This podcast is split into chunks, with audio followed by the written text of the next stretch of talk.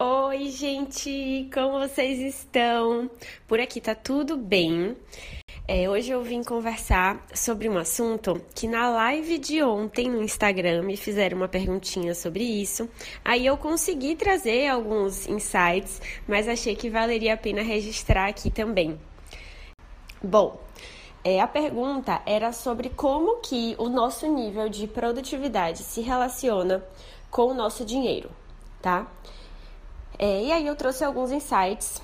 Não tem estrutura, não fiz uma listinha aqui. Vou vendo o que é que meu cérebro sopra, como sempre nos nossos áudios.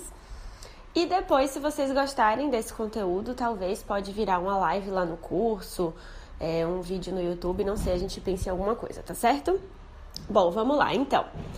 A primeira relação óbvia entre produtividade e dinheiro é sobre a nossa capacidade de ganhar mais, né? De fazer mais dinheiro, de rentabilizar mais a nossa carreira.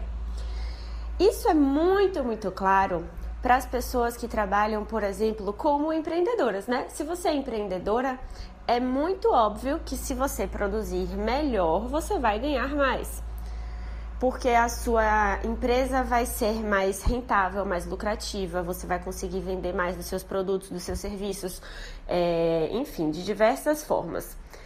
E aí isso é muito, muito claro na vida de uma empreendedora. Aí talvez você pense, ah, Cícia, mas eu trabalho numa empresa, então para mim não é tão claro assim que o meu nível de produtividade afeta o meu dinheiro. O meu dinheiro. E eu te falo, olha, é sim, principalmente se você trabalha em alguma empresa que seja minimamente meritocrática. O que, que é isso?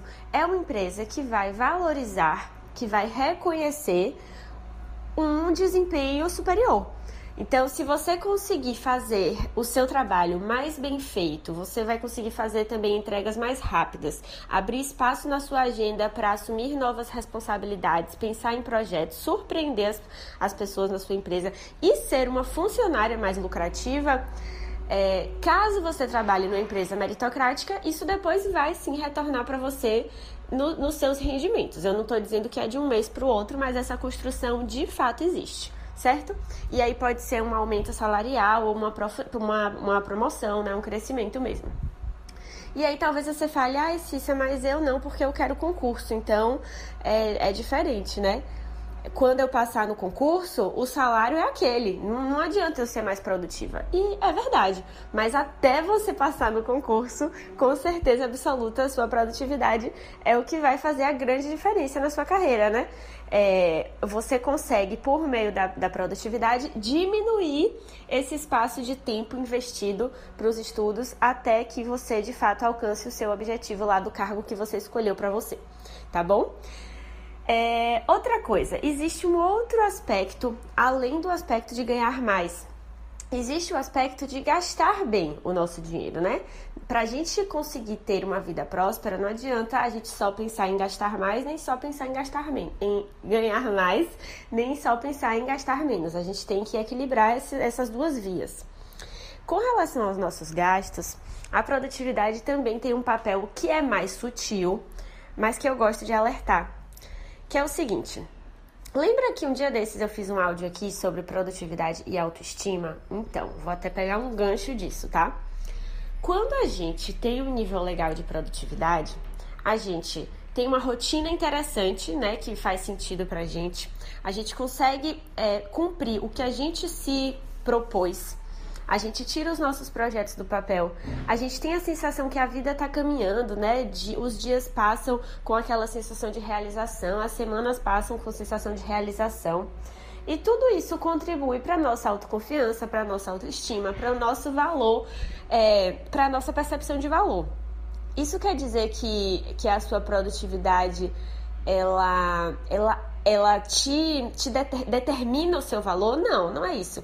Mas todo mundo sabe que depois de uma semana produtiva você está se sentindo bem e depois de uma semana que você não engajou legal com as suas responsabilidades, você está se sentindo mal. Essa, essa é uma verdade e todo mundo tem é, casos concretos aí na sua vida para saber. E o que é que isso tem a ver com dinheiro, né?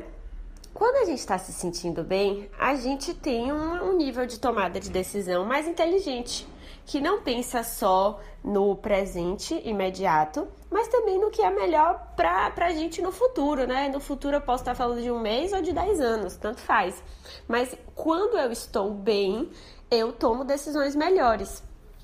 Se eu estou mal, se eu estou num ritmo muito ruim, ou muito estressada, ou muito frustrada, ou muito ansiosa, sem sentir que a minha vida está caminhando para onde eu quero, rodando em círculos, ou então extremamente sobrecarregada, se eu estou vivendo esse padrão, muito provavelmente o dinheiro vai ser um dos mecanismos de compensação que eu vou usar.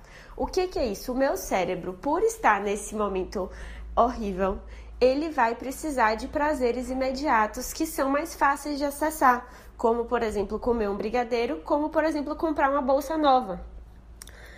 Quando a gente não se sente produtiva, tem mais chances da gente terminar é, encontrando vias de se compensar por uma coisa é o famoso eu mereço, né? Então, ai, deu tudo errado essa semana, eu mereço. Ai, eu tô com tudo atrasado na minha vida, eu mereço tal coisa. Ai, é, eu não tô conseguindo fazer nenhum dos meus projetos, eu mereço tal coisa.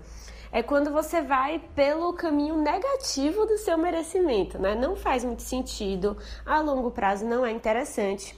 O seu cérebro ele é muito bom de saber o que você quer agora. Ah, eu quero brigadeiro, eu quero uma bolsa nova. Mas o seu cérebro não é muito bom de pensar se você realmente estará satisfeita com essa decisão no futuro, tá?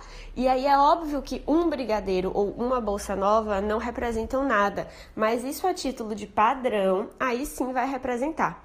Entendeu? Se, se você estiver num padrão muito improdutiva e esse padrão muito improdutiva te fizer sentir muito mal a ponto de você buscar vias é, alternativas que não são saudáveis, né, para você se, se, se, se beneficiar, tornar a situação menos desagradável para você a longo prazo, isso não vai ser interessante. E é daí que surgem, por exemplo, é, alguns padrões de compulsão mesmo, né? É, então, se a pessoa ela tem algum tipo de compulsão, é porque alguma sensação não está sendo é, curada dentro dela, concorda? E pode ser, pode ser um caso relacionado à sua produtividade, a sensação de, de autoconfiança de autoestima que a produtividade representa para você. Combinado?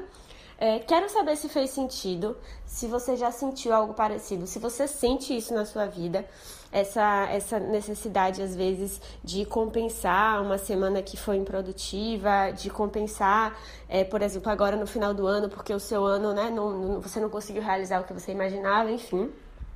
E quero saber também se você tem conseguido ganhar mais, se você, por meio da sua produtividade, tem conseguido rentabilizar a sua carreira, tá bom? Me conta lá nos directs do Instagram, eu vou ficar feliz em conversar com você.